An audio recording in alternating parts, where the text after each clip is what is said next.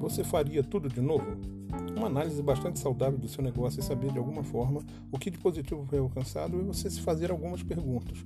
Com tudo o que você sabe hoje sobre a sua empresa, sobre o seu negócio e sobre o mercado que você atua, se fosse para abrir uma empresa nova, pergunte-se: você abriria a mesma empresa no mesmo negócio e mesmo mercado? O que você faria que deixou de fazer? O que você melhoraria para obter maiores resultados? Precisamos repensar nossos negócios o tempo todo para que ele seja autossustentável e inovador. Claro que isso também pode ser conversado tomando um cafezinho no balaiodacriação.com.br sem acento e sem cedilha. Dá uma passada lá com a gente. Um abraço e até mais.